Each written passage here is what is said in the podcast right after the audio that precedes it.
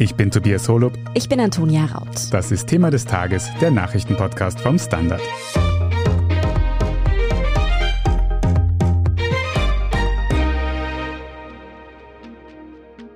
Nach monatelangen Diskussionen ist es jetzt offiziell, die Corona-Impfpflicht ist seit heute Donnerstag beschlossene Sache. Das Gesetz wurde im Nationalrat angenommen. Österreich ist das erste EU-Land, das sich zu diesem Schritt durchgerungen hat. Und das trotz lautstarker Proteste vor den Sitzungstüren auf der Ringstraße ebenso wie im Nationalrat, dort vor allem aus den Reihen der FPÖ. Dabei hat der Tag heute mit einer ganz anderen Überraschung begonnen. Die Bundesregierung hat nämlich angekündigt, die Bevölkerung doch auch noch mit einer Lotterie von der Corona-Schutzimpfung überzeugen zu wollen. Aber kommt dieser Schritt zu spät? Wie tief gespalten ist Österreich durch die Impfpflicht bereits? Die Standardredakteure und Redakteurinnen David Kruzler, Gabriele Scherndl, Vanessa Geig und Sebastian Fellner haben diesen im Kampf gegen die Pandemie durchaus denkwürdigen Tag an verschiedenen Fronten mitverfolgt und analysiert. Die erste Überraschung kam heute ja bereits in der Früh. Die Regierung hat bei einer Pressekonferenz ein Anreizmodell vorgestellt, das noch mehr Menschen vom Impfen überzeugen soll. David, was ist da konkret geplant? Bundeskanzler Karl Nehammer von der ÖVP hat von einem Anreiz- und Belohnungssystem gesprochen. Kernpunkt ist dabei eine Impflotterie. Mit jeder Corona-Impfung, die in Österreich verabreicht wurde und noch verabreicht wird, gibt es die Chance, einen 500-Euro-Gutschein zu gewinnen. So sollen eben Unentschlossene und Skeptiker überzeugt werden, doch noch impfen zu gehen. Gleichzeitig werden jene belohnt, die sich bereits die Schutzimpfung verpassen haben lassen. Mit drei Teilimpfungen, also für Geboosterte, gibt es auch drei Gewinnchancen. Laut Nehammer soll jede zehnte Impfung zu einem 500-Euro-Gutschein führen. Klingt ja aufs Erste ziemlich super, aber gleichzeitig zahlen wir es uns denn jedoch eigentlich wieder selber. Wie teuer wird denn dieses Anreizpaket? Das hast du sehr gut gefragt. Es lässt sich definitiv festhalten, hier wird richtig viel Steuergeld in die Hand genommen. Bis zu eine Milliarde Euro könnte über diese Impflotterie ausgeschüttet werden, meinte Kanzler Nehammer heute. Die 500-Euro-Gewinne sollen laut Regierung aber nur bei österreichischen Betrieben einlösbar sein. Wie viel tatsächlich ausgegeben wird, das hängt natürlich von der Anzahl der Teilnehmerinnen und Teilnehmer ab. Gerechnet wird mit vier bis sechs Millionen Personen. Start der Lotterie ist übrigens am 15. März, parallel zum Inkrafttreten der Kontrollen der Impfpflicht. Neben der Impflotterie gibt es aber auch für Gemeinden ein finanzielles Anreizsystem für hohe Impfquoten in ihrer Region zu sorgen. Für kommunale Werbekampagnen und Informationen zur Impfung gibt es einerseits Zuschüsse vom Staat, andererseits erhalten Gemeinden, die ein bestimmtes Impfziel erreichen, Geld zu ihrer freien Verfügung. Da hat die Regierung Grenzen von 80, 85 und 90 Prozent Impfquote definiert. Eine 3000 Einwohner Gemeinde zum Beispiel kann so, wenn sie 80 Prozent vollständig Geimpfte schafft, 30.000 Euro zusätzlich abstauben. Bei 85 Prozent gibt es doppelt so viel, bei 90 Prozent viermal so viel, also 120.000 Euro. Alles in allem, also Impflotterie plus Anreiz für die Gemeinden, könnten hier bis zu 1,4 Milliarden Euro ausgeschüttet werden. Da steht also sehr viel Geld quasi auf dem Spiel. Wie soll diese Impflotterie denn eigentlich abgewickelt werden? Kanzler Nehammer hat angekündigt, dass das der ORF mit Partnern abwickeln wird. Immerhin hat der ORF ja bereits selbst im Herbst eine große Impflotterie mit rund zwei Millionen Teilnehmern durchgeführt. So klar ist das aber alles noch nicht, denn mein Standardkollege Harald Fiedler hat auch recherchiert, dass es da noch keine Vereinbarungen darüber gibt. Und um den ORF mit der Abwicklung der Bundesimpflotterie zu betrauen, könnte vorher auch eine Anpassung des ORF-Gesetzes nötig werden. David, wieso kommen diese Anreize eigentlich erst jetzt? Also so knapp, bevor die Impfpflicht in Kraft tritt. Wäre es nicht sinnvoll gewesen, solche Dinge auszuprobieren, bevor man dann eben diese Pflicht einführt? Das ist ein sehr wichtiger Punkt, den du hier ansprichst, Antonia. Dieses äh, Anreizsystem kommt tatsächlich sehr spät. Bereits Anfang September vorigen Jahres hat äh, Burglands Landeshauptmann Hans-Peter Doskozil von der SPÖ eine Impflotterie angekündigt für sein Bundesland und nach Erreichen der angepeilten Impfquote im November die Gewinne auch ausgespielt. Spätestens da hätte eigentlich die Bundesregierung sich an diesem Erfolgsmodell orientieren können. Und auch das ist bereits zwei Monate her. Stattdessen wurde praktisch zeitgleich im Herbst die Ausarbeitung der Impfpflicht angekündigt. Und jetzt kommt eben beides, Impfpflicht und Impflotterie. Wir haben jetzt also eine Lotterie als Impfanreizsystem. Aber warum denn eigentlich eine Lotterie? Ist in der Vergangenheit nicht auch schon von Gutscheinen für alle Geimpften gesprochen worden? Da hast du recht. Dennoch muss man sagen, heute hat sich SPÖ-Chefin Pamela Rendi-Wagner mit der heute gemeinsam mit Kanzler Nehammer und Vizekanzler Werner Kogler präsentierten Lösung sehr zufrieden gezeigt. Das aktuelle Modell der Bundesregierung ist auch ein Anreiz- und Belohnungsmodell. Bei Rendi Wagners Vorschlag, also dem der SPÖ, da hätte es 500 Euro nur für Geboosterte gegeben und da hätten nur jene davon profitiert, die sich sowieso bereits impfen haben lassen oder eben knapp vor dem dritten Stich stehen. Außerdem hätte die Regierung da auch deutlich mehr Geld in die Hand nehmen müssen. Die SPÖ hat nämlich mit Kosten für ihren Vorschlag in Höhe von drei bis vier Milliarden Euro gerechnet. Nun gab es, wie du bereits angesprochen hast, in einigen Bundesländern schon eine Impflotterie. Auch der ORF hat eine durchgeführt.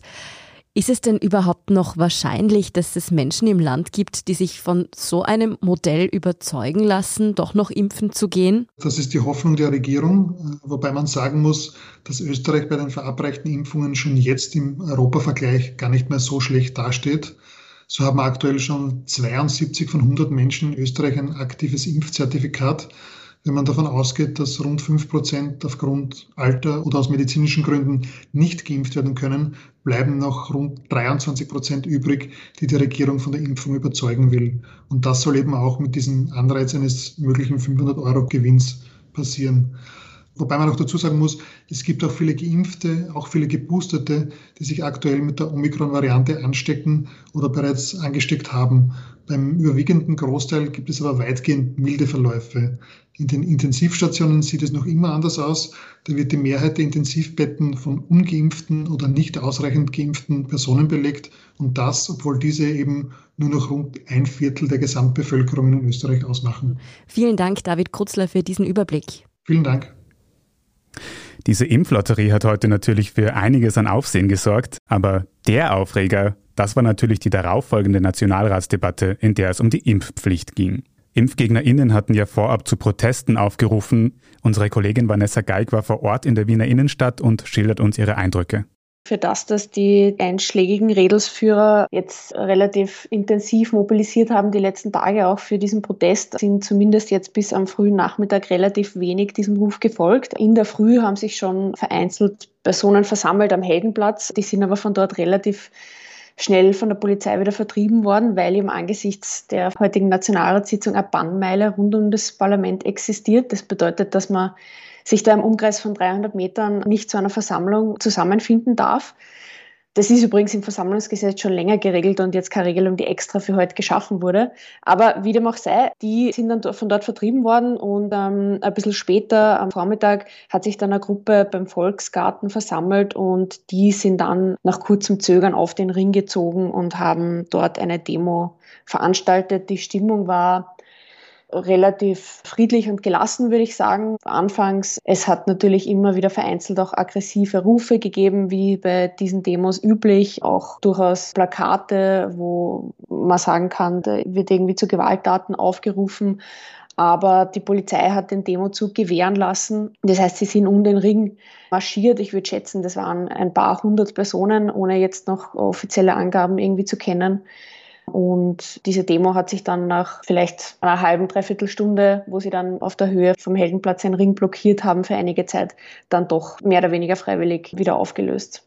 Und wer ist da heute auf die Straße gegangen? Vom oberflächlichen Eindruck her würde ich sagen, die übliche Mischung an Demonstranten, die da zusammengekommen ist. Also angefangen von eher esoterisch angehauchten Gruppen, die einfach ein Problem haben mit der Impfung und hinter auch der Impfstoffentwicklung eine Verschwörung vermuten, zum Teil über einschlägige Rechtsextreme, was man auch an den Plakaten zum Teil erkannt hat und an den Flyern, die verteilt worden sind. Auch der Chef der rechtsextremen Identitären, Martin Sellner, war zum Teil vor Ort. Interessant war zum Beispiel, dass sich auch eine kleine Gruppe dann der Demo angeschlossen hat, die sich Grüne für Grundrechte nennen, die da offenbar auch kein Problem damit gehabt haben, in dieser bunten Mischung unter Anführungszeichen eben Teil davon zu sein.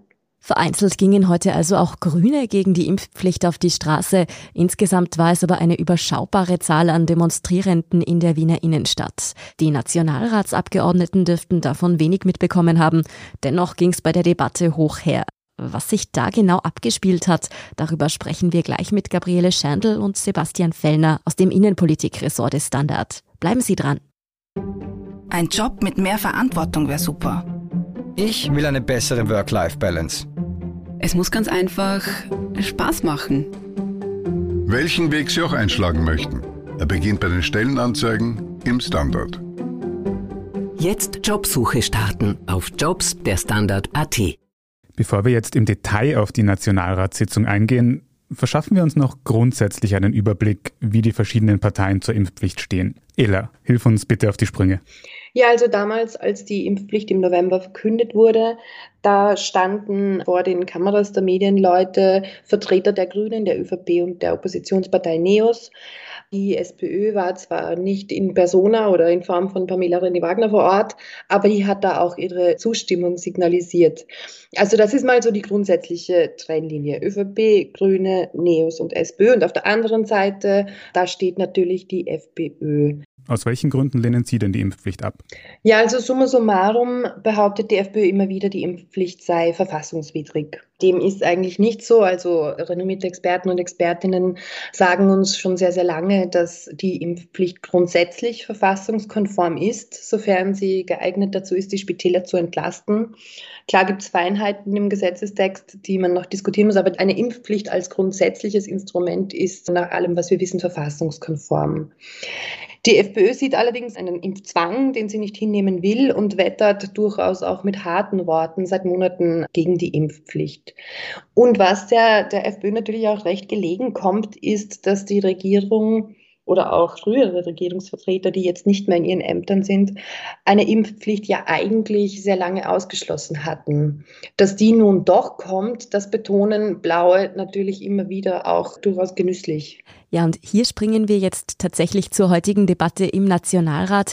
Da hat FPÖ-Chef Herbert Kickel nämlich in genau dieses Horn gestoßen. Die Vertreter dieser Bundesregierung haben Stein und Bein geschworen, dass es niemals so weit kommen wird. Und ich habe Ihnen ein paar Zitate zur Auffrischung, zum Boostern Ihrer Erinnerung mitgebracht. Kollegin Köstinger, wir wollen auf jeden Fall keine Impfpflicht in Österreich. Der grüne Gesundheitsminister Mückstein, also ich bin gegen eine Impfpflicht, weil ich glaube, dass wir damit nichts erreichen werden. Verfassungsministerin Ed Stadler, eine Impfpflicht schließe ich kategorisch aus, die wird es nicht geben. Ja, meine Damen und Herren, und jetzt steht diese Impfpflicht vor der Tür. Sebastian, hat Herbert Kickel damit vielleicht tatsächlich einen wunden Punkt getroffen?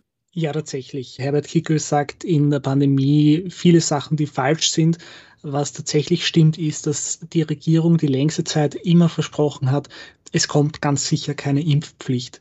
Erst in dieser nächtlichen Sitzung in Tirol, wo der letzte Lockdown, also der vorläufig letzte Lockdown, sagen mhm. wir sicherheitshalber, beschlossen worden ist, war dann die einhellige Meinung, dann braucht es auch quasi als begleitende Maßnahme, um weitere Lockdowns zu verhindern, eine Impfpflicht. Das war tatsächlich eine 180-Grad-Wendung zu Aussagen, die noch wenige Wochen vorher gefallen sind zur Verteidigung der Regierung könnte man jetzt einwerfen, dass sich natürlich auch die Pandemie im Laufe dieser vielen Monate verändert hat und dass quasi die Situation auch eine mehr oder weniger neue ist. Der zuständige Gesundheitsminister heißt bekanntlich Wolfgang Mückstein und der hat heute folgendermaßen erklärt, wieso es in seinen Augen die Impfpflicht eben braucht. Wenn wir aus dem Kreislauf des Auf- und Zusperrens und des Lockdowns heraus wollen, dann braucht es dieses Gesetz und ein Ende der harten Maßnahmen zum Schutz vor Corona. Ich glaube, das wünschen wir uns alle. Dazu brauchen wir eine gute gesamtgesellschaftliche Immunität im Herbst. Davon gehen alle Expertinnen und Experten aus. Das vorliegende Gesetz wird uns dabei unterstützen. Hoffnungsvolle Worte vom grünen Gesundheitsminister, aber wir haben es auch schon vorher gehört, gerade bei den Grünen sind sich nicht alle einig. Gab es denn bei der Sitzung heute Gegenstimmen aus der eigenen Partei des Gesundheitsministers, Sebastian? Dezidierte Gegenstimmen hat es bei den Grünen heute nicht gegeben. Das übliche Prozedere im Grünen Club ist, dass es zu Hause bleiben. Also wenn eine Abgeordnete oder ein Abgeordneter aus Gewissensgründen nicht mit der Parteilinie mitstimmen kann, nimmt er oder sie einfach nicht an der Sitzung teil. Davon hat heute dezidiert eine Abgeordnete Gebrauch gemacht. Ja, und während es in der eigenen Partei durchaus die ein oder andere Gegenstimme zu geben scheint, verhält sich die Opposition bis auf die FPÖ, wie wir schon gehört haben, anders. Die SPÖ und auch die NEOS sind offiziell für die Impfpflicht. SPÖ-Chefin Pamela Rendi-Wagner sagte dazu heute, Impfen ist ein solidarischer Akt, mit dem man nicht nur sich selbst schützt, sondern vor allem auch andere die Schwächeren, die sich selbst nicht schützen können, die Kinder, die noch nicht geimpft werden können, das Gesundheitspersonal, das am Rande und am Limit seiner Kräfte ist nach zwei Jahren Pandemie. Randy Wagner plädiert also bei der Impfpflicht auf Solidarität. Aber wie sah es da innerhalb ihrer eigenen Partei aus? Auch in der SPÖ gab es ja ziemlich viel Gegenwind gegen die Impfpflicht in letzter Zeit. Denken wir nur an den bogenländischen Landeshauptmann Hans-Peter Doskozil oder den Tiroler SPÖ-Vorsitzenden Georg Dornauer. Wie hat sich nun die SPÖ zur Impfpflicht heute verhalten? Ja, grundsätzlich wird die innerparteiliche Solidarität bei der SPÖ ja nicht so groß geschrieben, wie man es ähm, möglicherweise vermuten würde bei einer sozialdemokratischen Partei. Aber die Impfpflicht ist natürlich, das muss man der Partei auch zugestehen, ein sehr kontroversielles Thema und es hat auch in der SPÖ Gegenstimmen gegeben. Offen dagegen gestimmt hat bei der SPÖ nur der Abgeordnete Josef Muchitsch. Viele Impfpflichtkritiker sind im Nationalrat der Abstimmung also ferngeblieben. Bei den Neos ist es aber ganz normal, dass auch unterschiedlich gestimmt wird. Zum Beispiel hat sich ja die Parteichefin Beate Meinl-Reisinger sehr positiv für die Impfpflicht ausgesprochen und das auch zur Parteilinie quasi erklärt. Ihr Parteikollege und Sozialsprecher Gerald Lorca ist aber offen dagegen. Sehr oft wurde, und da schaue ich jetzt auch in Richtung der Bevölkerung zu Recht der Politik der Vorwurf gemacht, dass man nicht vorausschauend handelt. Jetzt ist erstmals die Chance, dass die Politik schneller ist als das Virus. Eine Impfpflicht hilft nicht. Sie spaltet die Gesellschaft, sie greift unnötig in Grundrechte ein und alle Politiker haben versprochen, diese Impfpflicht kommt nicht. Jetzt kommt sie doch und sie verspielen das Vertrauen der Menschen in die Politik. Also durchaus kritische Worte von Gerald Lorca von den Neos. Dabei fragt man sich doch überhaupt, warum waren die Neos als liberale Partei für eine Impfpflicht? Geht das nicht komplett gegen die liberale Parteilinie, Sebastian? Nicht wirklich, weil die Neos waren nie radikal liberal, sondern immer sehr pragmatisch in ihrem Liberalismus. Also gerade in der Bildungspolitik, da wäre ja eine super radikale Linie, sich möglichst wenig in das Leben der Menschen einzumischen und wie sie ihre Kinder erziehen. Die Neos wünschen sich da aber durchaus staatliche Eingriffe, was jetzt nicht so dieses superliberale ist. Bei der Impfpflicht zeigt sich mitunter, wo es sich da dann doch spießt. Auch wenn die offizielle Parteilinie, die Beate Meinl-Reisinger vorgegeben hat, für die Impfpflicht ist, gibt es halt einige Mandatarinnen und Mandatare, die hier nicht mitgehen. Die NEOS sind die einzige Partei, die hier ein offenes Dagegenstimmen erlauben oder wo das üblich ist. Die haben von Anfang an gesagt, bei ihnen gibt es keinen Clubzwang und dementsprechend war auch heute das Abstimmungsverhalten der pinken Abgeordneten. Gut, offiziell haben ja die anderen Parteien großteils auch keinen Clubzwang, oder? Ja, aber das ist Teil der Realverfassung in Österreich, dass alle sagen, es gibt keinen Clubzwang und natürlich gibt es ihn trotzdem. Mm, insgesamt haben die Neos dann ja auch mehrheitlich für die Impfpflicht gestimmt. Insgesamt gab es eine Mehrheit von 137 Stimmen im Nationalrat. 33 Abgeordnete stimmten dagegen, 13 haben sich enthalten. Eine sehr breite Mehrheit für die Impfpflicht also. Offen bleibt die Frage, wie es jetzt nach der Abstimmung weitergeht. Ela? Ja, für den Nationalrat ist da jetzt erstmal ein großes Stück Arbeit getan. Der formale Ablauf ist so, dass am 3. Februar der Bundesrat dieses Gesetz noch absegnen muss. Der könnte das rein theoretisch zwar nicht verhindern, aber um acht Wochen verzögern. Aber auch das ist nicht erwartbar, denn auch im Bundesrat haben die ÖVP und die Grünen äh, gemeinsam die Mehrheit. Aber kehren wir nochmal zurück zu den gesellschaftlichen Folgen, die diese Entscheidung haben dürfte. Herbert Kickl hat ja fast schon eine Brandrede gegen die Impfpflicht gehalten und da eine Art Warnung ausgesprochen. Draußen mit den Menschen, die inzwischen unzufrieden sind mit ihren Maßnahmen, da haben wir längst die Mehrheit und diese Mehrheit, die wird täglich größer. Sebastian, ist an dieser Warnung von Herbert Kickl was dran? Naja, einerseits muss man natürlich sagen, die Impfpflicht ist kontroversiell und viele Menschen sind sehr dagegen. Dass es eine Mehrheit wäre, die noch dazu wächst. Aus der Umfrage, die ich dazu gefunden habe, das sagen 45 Prozent, dass die Impfpflicht jetzt eingeführt werden soll und weitere 17 Prozent, dass noch abgewartet werden soll damit. Das ist aber jedenfalls eine Mehrheit, die grundsätzlich sich für eine Impfpflicht ausspricht. Ich glaube, Herbert Kickel erliegt ein bisschen der Versuchung, die Lautstärke der Impfgegnerinnen und Impfgegner mit ihrer Bedeutung und ihrem Gewicht gleichzusetzen, was natürlich jetzt vielleicht aus seiner Sicht legitim ist, aber sachlich jedenfalls nicht korrekt. Wenn zum Beispiel 30.000 Leute gegen die Impfung oder gegen die Impfpflicht auf die Straße gehen, ist das in einem 9 Millionen Menschenland zwar sicher eine relevante Masse, noch dazu, wenn sie teilweise gewaltbereit ist, aber eine Mehrheit ist das wirklich noch lange nicht. Ja, im Nationalrat hat es nun auf jeden Fall eine Mehrheit für die Impfpflicht gegeben. Die Gesellschaft wird dieses neue Gesetz wohl dennoch eine Weile beschäftigen gerade auch weil die Omikron-Welle das Land derzeit fest im Griff hat. Vielen Dank auf jeden Fall für diese Analysen, Sebastian Fellner und Gabriele Schandl. Dankeschön. Wir sind gleich zurück.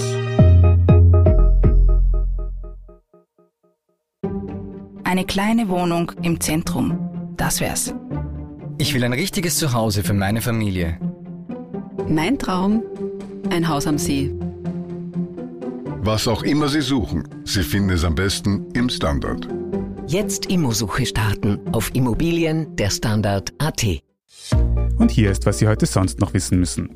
Erstens. Der ehemalige Papst Benedikt XVI. habe durch Untätigkeit zum Missbrauchsskandal in der katholischen Kirche beigetragen. Zu diesem Schluss kommt am heutigen Donnerstag ein unabhängiges Gutachten im Auftrag des Erzbistums München und Freising.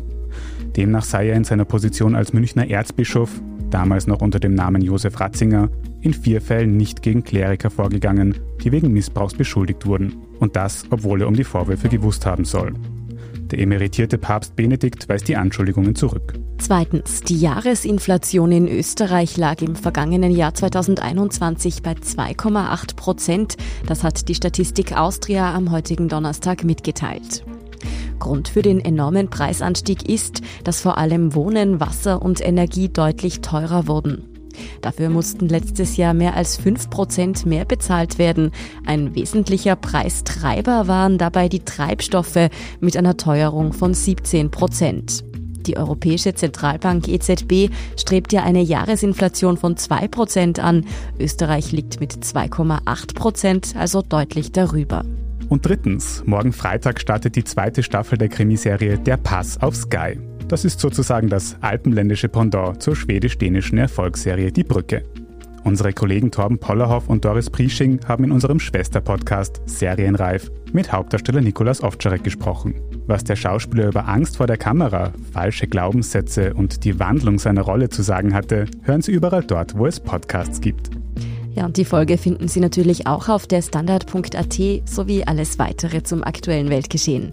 Danke fürs Zuhören und all jenen, die uns auf Apple Podcasts oder Spotify folgen, uns eine nette Rezension geschrieben oder eine 5-Sterne-Bewertung hinterlassen haben. Und ein ganz besonders großes Dankeschön all jenen, die unsere Arbeit mit einem Standard-Abo oder einem Premium-Abo über Apple Podcasts unterstützen. Das hilft uns wirklich sehr, also gerne auch Freunden weiterempfehlen. Verbesserungsvorschläge und Themenideen schicken Sie uns am besten an podcasts.derstandard.at. Ich bin Tobias Holub. Ich bin Antonia Raut. Baba und bis zum nächsten Mal.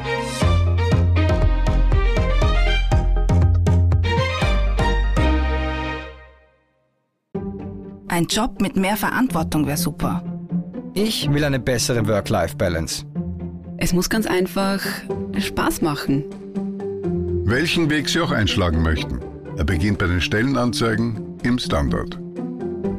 Jetzt Jobsuche starten auf Jobs der Standard.at.